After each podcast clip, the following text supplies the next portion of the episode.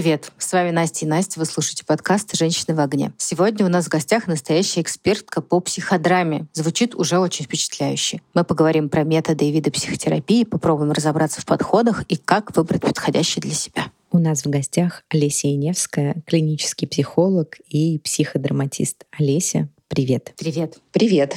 Рада тут у вас оказаться. Во-первых, хотелось бы понять, какие вообще бывают методы психотерапии, и есть ли у тебя какие-то советы, как выбрать подходящий? Ну, методов а, психотерапии достаточно много. Мы их давайте делить на с доказанной эффективностью, то есть те, которые действительно работают, и различные псевдометоды, которые больше относятся к эзотерическим направлениям. Вот если брать доказанные методы, то у нас есть когнитивно-поведенческая терапия, психоанализ, Э, психодрама, ДБТ, гештальт и еще, по-моему, несколько. А какие относятся к эм, эзотерическим направлениям? К эзотерическим у нас относятся нумерология, дизайн человека, а, астрология, по-моему, нейрографика называется такой метод, когда люди рисуют. А к доказанным относится арт-терапия, лучше их не путать. Вот арт-терапия работает, нейрографика не работает. Вот примерно так. А кто определяет,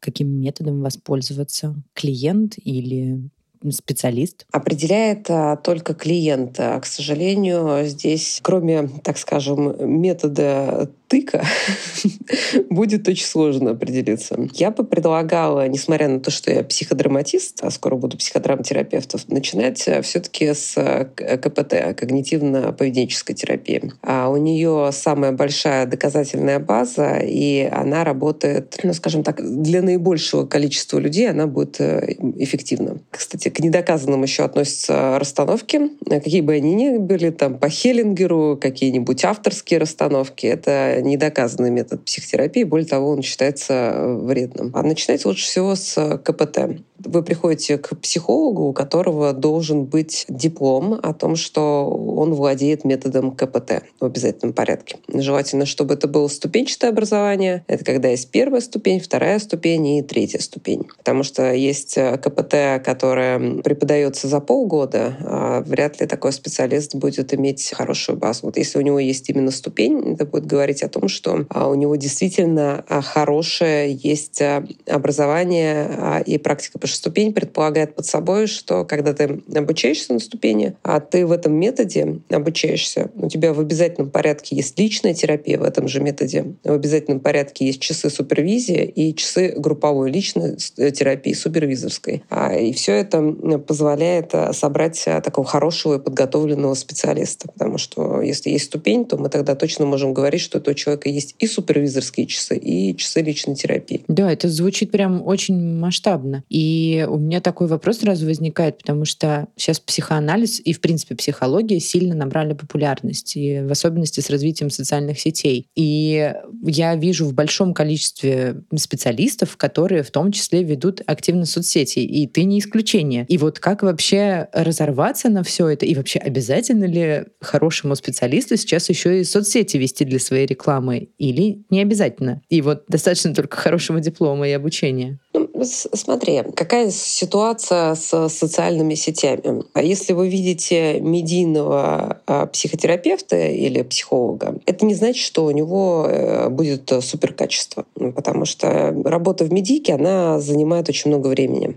Редко бывают специалисты, которые могут э, и держать и медийку, и при этом нормальную практику. Вот да. Да, они должны упахиваться. Поэтому не всегда медийность означает качество. Это первое. Второе. А, специалисты, к сожалению, вынуждены вести соцсети, потому что есть э, два способа развития. Первое, ты получаешь э, образование ступенчатое, но очень дорогое. Это ну, минимум полмиллиона без всяких интенсивов, которые еще в обязательном порядке надо проходить. Э, конференции, на которых ты тоже должен быть участником, э, потому что, например, сертификат выдается на основе того, что ты посетил несколько интенсивов, конференции, провел свой мастер-класс, на интенсивах проводил мастер-классы. Тогда только у тебя есть... То есть после ступени можно получить либо диплом, либо диплом и сертификат сертификат. Вот сертификат предполагает наличие всех вот этих обязательных часов, которые должны будут уйти в зачет. И после того, как ты очень много потратил, э, ты выходишь, э, есть два способа развития набора клиентов. Ну, три. Самый первый — это сарафанное радио. Пока оно начнет более-менее нормально работать, пройдет очень много времени. Из-за этого специалисты достаточно быстро выгорают. Второй способ — это агрегаторы. Мы не будем сейчас их рекламировать, вы наверняка про них слышали. Это когда говорят, приходите на наш сайт, мы вам подберем специалиста, потому что у нас э, база проверенных специалистов. Агрегаторы э, берут свою комиссию, и агрегатору важно, чтобы специалист был хорошего качества и за недорого. Тогда в этом случае люди будут, агрегаторы между собой же тоже конкурируют, тогда в этом случае человек будет выбирать э, данный агрегатор. Поэтому, например, специалист одного и того же качества, который вне агрегатора и развивается за счет соцсетей, у него будет цена выше, чем вы найдете такого же на агрегаторе. Поэтому второй способ развиваться — это соцсети, которые я выбрала. Но соцсети — это очень сложная история, потому что а, медийность предполагает, а, что ты в социальных сетях для привлечения внимания все равно работаешь с элементами шоу, как ни крути. Потому что контент должен иметь не только экспертную а, какую-то составляющую, но и развлекательную в обязательном порядке. Поэтому в соцсетях можно что-нибудь не так ляпнуть, что похоронит твою карьеру. Ну и в целом ты все равно занимаешься какой-то популярной историей, которая... Ну, то есть контент для того, чтобы он был привлекательным, он должен откликаться у большого количества людей. Поэтому часто люди, которые смотрят э, контент психолога, говорят, думают, вот, это про меня, это про меня, это про меня. Это точно не про вас, все, что вы смотрите. Просто контент так сделан, чтобы он вирусился, чтобы откликался большинству количеству людей. Поэтому очень важно не ставить себе какие-то диагнозы или предполагать у себя что-то по роликам в соцсетях. Это опасно. Mm. А ты вот как считаешь, все-таки соцсети больше работают в плюс или в минус? Потому что я скажу свою субъективную точку зрения. Если мне попадется, например, там, человек, который имеет такую сложную профессию, как психолог, первое, что я подумаю, блин, она такая популярная, наверное, она очень дорогая, я не смогу ее себе позволить. Или, например, я могу подумать, что, ну, серьезный специалист в соцсетях не будет себя выставлять, пойду к другому. Или наоборот, это работает в плюс, и из-за того, что у тебя есть определенная медийность, к тебе там приходит больше клиентов, они тебе доверяют, потому что то, о чем ты говоришь в роликах, оно им откликается. А, я бы сказала, что медийность подкрепляет ко мне больше доверия у людей, тех, которые ко мне приходят,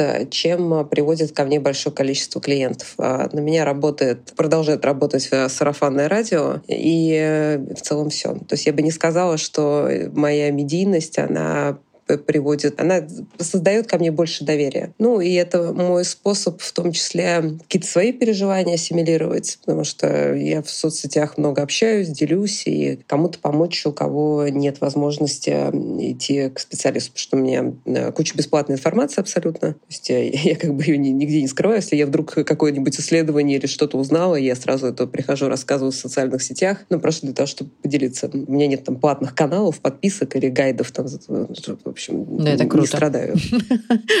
Я тут поняла абсолютно сумасшедшее. Я никогда не гуглила свою терапевтку. То есть я не знаю, есть ли у нее соцсети. И никогда не смотрела, есть ли у нее, не знаю, Инстаграм или еще где-нибудь. Что мы с ней начинали заниматься на платформе, а сейчас мы занимаемся частным образом. И я поняла, что я как-то упустила этот момент. Может быть, стоит погуглить ее. А ты, а ты при этом с ней сколько? Два года? Три? Три. Три года. Может быть, стоит погуглить. Да. Я бы не рекомендовала гуглить своего психотерапевта. А почему? А, ну, я достаточно открытая, и ко мне люди идут, предполагая, какая я, как человек. То есть они знают, что я работаю часто как бультерьер, что я достаточно ну, так буду жестко, но мягко вести человека одновременно. И из-за этого как бы они понимают, к кому они идут. А вот э, если у вас сложился контакт с психотерапевтом, и вы мало что про него знаете, то какая-то дополнительная информация может снять определенный пласт проекции, на которых э, человек работает. Ну, то есть если, например, психотерапевт работает на позитивном родительском переносе, когда когда появляется новая информация о нем, этот родительский перенос может сняться, потому что ну, иллюзия о том представлении о том, как я представлял психотерапевта, может рассыпаться. А если это была часть рабочего процесса, то это не очень хорошо. Я понимаю, о чем ты говоришь. Это как э, посмотреть фильм по книге, а ты совсем иначе представлял себе этих героев. Может mm-hmm. быть, действительно не стоит гуглить. Я планирую еще остаться с ней. Очень классная метафора, да. Расскажи, пожалуйста, больше про психодраму с которой ты работаешь, в которой ты являешься специалисткой? А, я на психодраме оказалась абсолютно случайно. Я как умный клиент начинала с когнитивно-поведенческой терапии. Я думаю, люди, которые для меня знают, ни для кого не секрет, у меня посттравматика, и я пыталась как-то с этим справиться. Я пришла на КПТ. Очень разочаровалась сильно э, и ушла. Потом я пробовала EMDR, это э, ДПТГ, десенсибилизация быстрым движением глаз. У меня дислексия, я могу неправильно произносить первое слово, а EMDR. Суть в том, что а, это один из доказанных, у него хорошая доказательная база научная, методов по работе с травматикой. А мне тоже не помогло. Я, я окончательно разочаровалась, и по воле случая я пришла а, практиковать а, в реабилитационный центр для наркозависимых. И там вот встретилась э, с психотерапевтом, который как раз работал в методе психодрамы. И чем больше она работала, тем больше я влюблялась в эту историю и пошла учиться. Так я оказалась э, в психодраме. Какая интересная история поразительно. Да, слушай, ну прям у тебя такой путь большой свой, и ты, получается, тоже, ну, как ты говорила вначале, методом проб и ошибок и всего разного пришла к психодраме. А есть какие-то, например, ну, конкретные проблемы или случаи, когда вот точно человеку стоит приходить в психодраму? А, есть э, то, как э, работает психика. Вот если человеку проще мыслить картинками, а, то есть какой-то такой э, истории так делают художники, то, например, подойдет больше арт-терапия. Просто в моем случае логика мне очень не помогала. А, когда меня спрашивали про то, а что дальше, что с этим, мне все время приходило, что я умру, мы все умрем, и жизнь бессмысленна. И никак победить там историю про смерть у меня не получалось, потому что ну, это была конечная точка в моей когнитивно-поведенческой терапии. И КПТ не позволяло мне соприкоснуться с чувствами. Это очень важно, чтобы метод терапии позволял соприкасаться с чувствами. Потому что если человеку проще работать через тело, это будет телесно-ориентированная терапия. А если он может вербально прикасаться к чувствам, то это КПТ. Вот у меня очень высокая защита в виде интеллектуализации, которая не позволяла вербализировать чувства. А в психодраме ты проигрываешь чувства строится такая импровизированная сцена, и ты на ней разыгрываешь, ты можешь показывать свои эмоции. То есть э, в психодраме терапевт тебе говорит, не расскажи, а покажи, что произошло. Разыгрывать какие-то события, внутренние конфликты. И плюс там есть еще техника обмен ролями. И через обмен ролями ты можешь одну и ту же ситуацию посмотреть со всех сторон. И с своей стороны, например, если у меня конфликт с мамой, я могу посмотреть со стороны мамы на этот конфликт и из ее роли, из ее обстоятельств, из ее ее жизненного опыта. И тогда, когда ты погружаешься в чужую роль, это позволяет многое понять ну, что другой человек, например, не хотел тебе навредить, а он просто действовал тем способом, которым он мог действовать в предложенных обстоятельствах. Например, а, Обалдеть. когда клиенты начинают вспоминать про какой-нибудь не самый лучший опыт, а так как я работаю а, в возрасте 30-40+, то основные года, которые они попадают, это 93 и 98 Вот в 90, да, в 90, я прям уже точно знаешь. Он говорит, какой год? Ну, сейчас будет либо 93 либо 98 Вот я думаю, когда наши дети вырастут, они будут попадать либо в 2000-е, либо в 2022 когда у них родители были невнимательные, травмирующие и не самые приятные люди. Блин, очень интересно на самом деле. Я бы хотела на какие-то ситуации посмотреть с чужой роли. Слушай, мне очень интересно, как проходит э, у вас сессия, потому что моя сессия проходит по зуму, мы разговариваем. Я особо не готовлюсь, как правило, у меня всегда есть о чем поговорить, потому что все фундаментальные вещи, понятно, что там за три года мы уже разобрали, как проходят сессии в психодраме? Ну, психодрама — это в первую очередь групповой метод. Есть психодрама и уже ее ответвление как монодрама. Это когда психодрама ставится между двумя людьми, терапевтом и клиентом. Вот если это психодрама непосредственно групповая, то есть очные группы, есть онлайн-группы. И мы точно так же разыгрываем на очных группах и на онлайн-группах по ролям. Допустим, если это группа, начинается круг, Как это обычно происходит, все просто приходят, рассказывают, с чем они пришли, с какими переживаниями. А дальше идет выбор протагониста. Это человека, на которого будет ставиться сцена. То есть выходит, например, 4 или 5 людей, или несколько, или, может быть, один человек с определенным запросом. Дальше мы этот запрос проясняем. И, например, вышло три человека. Один будет работать, я не знаю, там, про конфликт с мамой, с папой. Другой будет работать про смерть бабушки. Третий про то, что у него машина сломалась, и он там с девушкой поругался. И дальше голосует группа. То есть э, люди, для которых откликается определенная тема, встают за спиной другого человека, кладут э, э, руку на спину. Ну, как бы присоединяясь телесно таким образом к теме. И иногда группа готова работать про смерть. А иногда группа настолько не готова, что всем ближе откликается ну, что-то такое повседневное, рутинное, конфликт. Вот, например, когда только начались, началось СВО, в основном все брали рутинные темы. Никто не хотел касаться заниматься чего-то тяжелого, потому что рутина, она очень помогает удерживаться. После того, как выбрали протагониста, идет разогрев. Либо мы сначала ставим разогрев, и разогрев будет точкой входа для протагониста. Ну, например, у нас есть группа, которая только новая, тогда мы начнем с разогрева, чтобы появились протагонисты. А разогрев — это небольшое упражнение на определенную тему. Оно может быть э, про чувства, может быть просто про какое-нибудь объединение, например. Мы говорим, постройте все машину. И каждый человек будет изображать какой-то винтик в этой машине. Кто-то будет мотором, кто-то дверью, и потом эта машина едет ну, там, из людей. Это разогрев. Это позволяет поднять спонтанность, почувствовать себя более уверенным. Потом дальше строится сцена.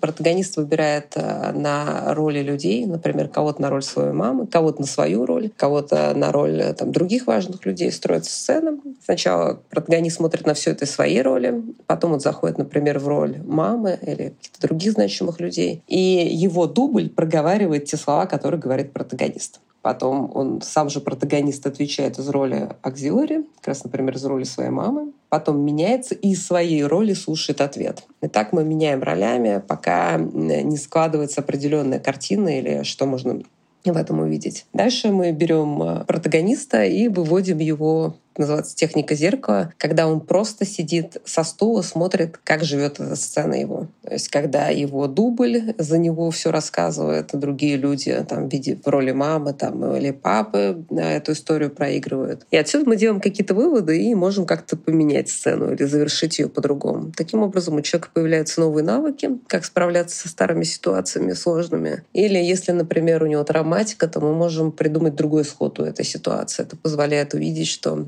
может быть и по-другому. Например, у травмы есть всегда треугольник травмы, там есть всегда тот, кто причинил вред, тот, кто пострадал, и тот, кто не помог. Кто бы мог помочь, но не помог. А, ну, например, даже если это будут какие-нибудь рухнувшие дома, вот тот, кто должен был сделать свое дело, то есть а, вредящий элемент это будет само землетрясение, а вот а, тот, кто плохо сделал свою работу, это будут ребята, которые поставили дома недолжным способом там, я не знаю, обеспечив их устойчивость, если так можно выразиться. И вот мы меняем эту сцену, как будто бы тот человек правильно сделал свое дело, и сцена меняется. Это тоже помогает. Вот примерно как так. После этого идет шеринг, все делятся чувствами сначала из ролей. Кто-то рассказывает, пока я был в роли твоей мамы, я вот чувствовал, что мне так тяжело, потому что все на меня там давят в этой сцене. Я не знаю, там муж меня не любит, мама на меня наезжает. И я как бы тебе хочу помочь, но у меня сил просто нет, например. И, и из того, того, что с ним происходит.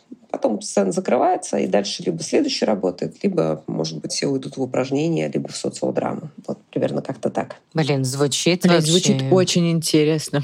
Да, правда, звучит очень интересно. Но я сразу подумала, что у меня возникает очень глупый вопрос. Когда ты заходишь в вообще с психологом начинаешь заниматься, с психотерапевтом, с кем угодно, есть проблема, многие люди пытаются понравиться своему терапевту. Вот здесь нет такой истории, что, знаешь, пытаешься понравиться как хороший актер, например. Не нужно ли вот так тормозить людей? Да, это такое тоже бывает, это нормально. Желание нравится абсолютно нормальное желание, как желание быть принятым. А у меня другой вопрос. Я как человек, который никогда не был в терапии, но даже я знаю, что люди в основном проводят сессии с психологом, даже если это сессия по зуму, в одиночестве дома и стараются вообще всех там домашних выгнать или уединиться самостоятельно. Как э, в атмосфере группы вообще можно проговаривать какие-то очень интимные вещи, о которых ты там... Тебе самому даже наедине там с твоим психологом тяжело это проговорить, а тут целая группа, и тебе необходимо это с ними воссоздать. Есть а, такая история, что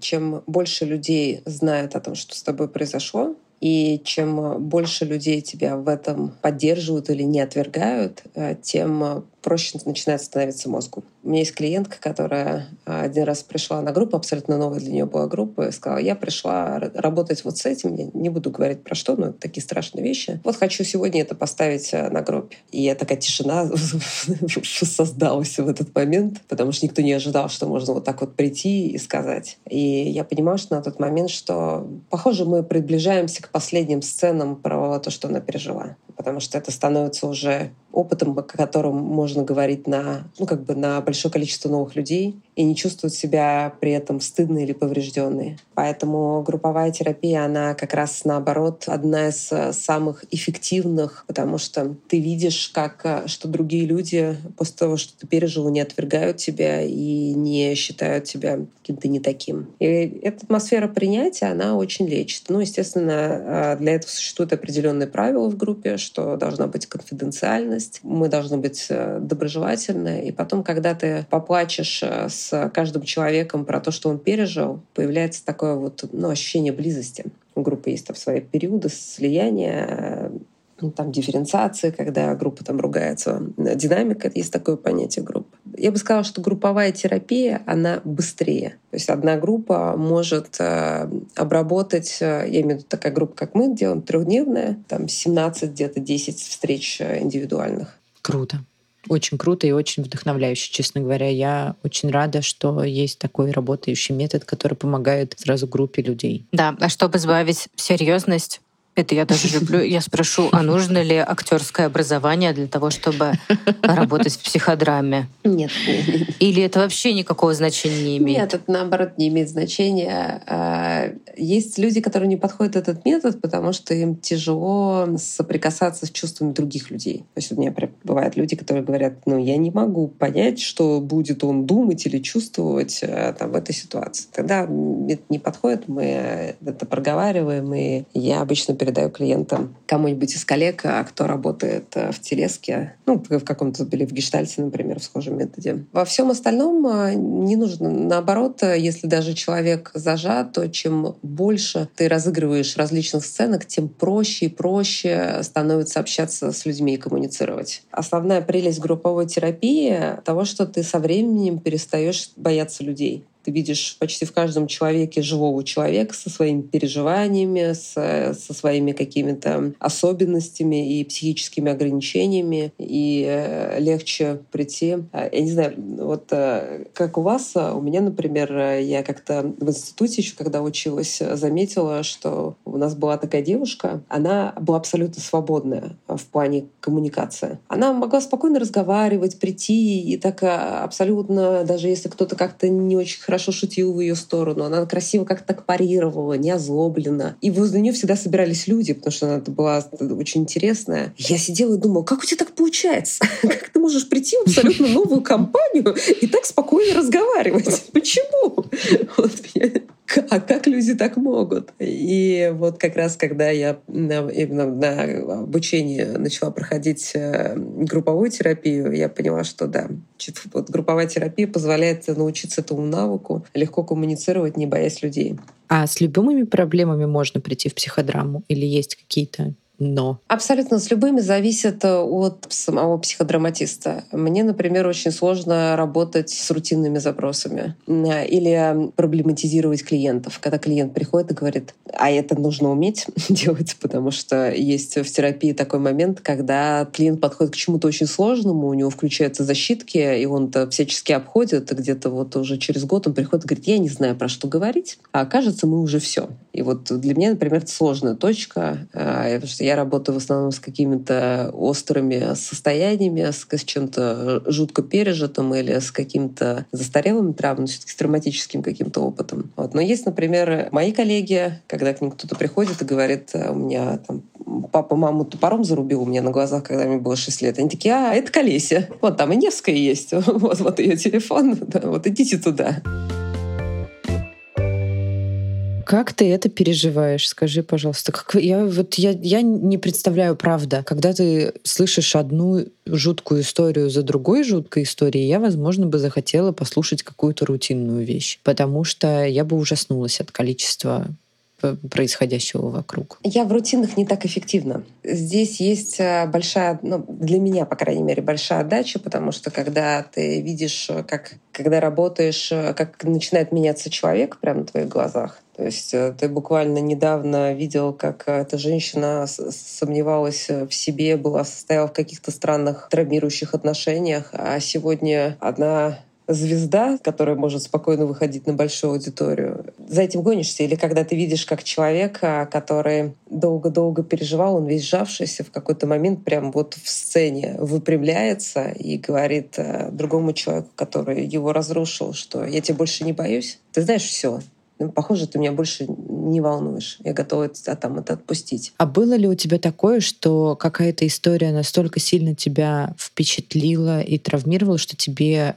пришлось прям это прорабатывать э, со своим психологом? О, много раз. Наверное, с одной из последних было, у меня одна клиентка на группе прощалась со своим близким человеком, а близкий человек у нее от онкологии умер. А у меня посттравматика за то, что мама от онкологии умерла. И она умирала очень, ну, прям есть такие смерти, которые ужасные. И она прям у меня в прямом смысле на руках умирала. И меня вот после прям вот эта сцена закончилась, я чувствую, меня прям очень сильно тошнит. Прям до невозможности. Мне прям плохо становилось. Я приехала домой, меня продолжало тошнить. Ну, вот это вот чувство тошноты. Я проснулась с утра в состоянии, как будто я пила всю ночь. Мне голова раскалывалась. Э, я позвонила сначала своему психотерапевту, потом решила, что я приду на группу с этим. И вот я пришла на группу, говорю, вы знаете, вот так и так у меня, говорю, клиент вот сделал такое, а у меня было так, я говорю, мы можем сегодня похоронить мою маму, по как будто бы она умерла по-другому, а как будто бы ну, она нормально умерла не так, как это было. И вся группа поддержала, и мы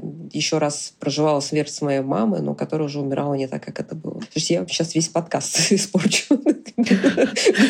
Нет, нет, слушай, это очень грустно. На самом деле люди не понимают, куда идти с такими проблемами, и не все готовы к годам и годам психотерапии. Как я поняла, по крайней мере, из твоих слов, в психодраму можно прийти кризисно. Да как раз вот с чем-то таким большим и страшным. И, соответственно, как, как я поняла, место психодрамы как раз вот среди других методов, оно как раз в том, что вот это большое горе пережить в том числе. Нет, психодрама работает опять-таки с разными. Это вот зависит от э, терапевта. Есть э, и ну, телесно-ориентированные терапевты, которые именно с, с травмами, с кризисными ситуациями работают. Но психодраме это хорошо отрабатывается, потому что ты можешь прожить этот опыт на уровне звука, на уровне э, глаз. То есть ты это видишь, ты это слышишь, ты еще кого-то обнимаешь или прощаешься на уровне уровне тела. А поэтому, ну, для меня, например, при моем уровне там, изоляции, интеллектуализации, всего остального, это, наконец, что-то во мне расшевелило и начало отживаться. Я начала хотя бы плакать. О, это мне очень знакомо. Олеся, спасибо тебе большое. Спасибо. Мне кажется, что мы сегодня действительно, ну, если уж не точно поняли, что такое психодрама, по крайней мере, заинтересовали наших слушателей еще больше об этом узнать. Мы с удовольствием поделимся ссылками на твои социальные сети, чтобы люди могли почитать и узнать еще больше о тебе. Спасибо тебе. Спасибо большое. Мне у вас очень понравилось. У вас очень классно поддерживающая атмосфера. Так очень приятно. С вами были «Женщины в огне». Надеемся, что вы быстро найдете подход, который вам поможет, если это вам нужно, конечно же. Подписывайтесь на нас в Телеграме, на любой удобной платформе с подкастами и даже на Бусти. Нам очень нужна ваша поддержка.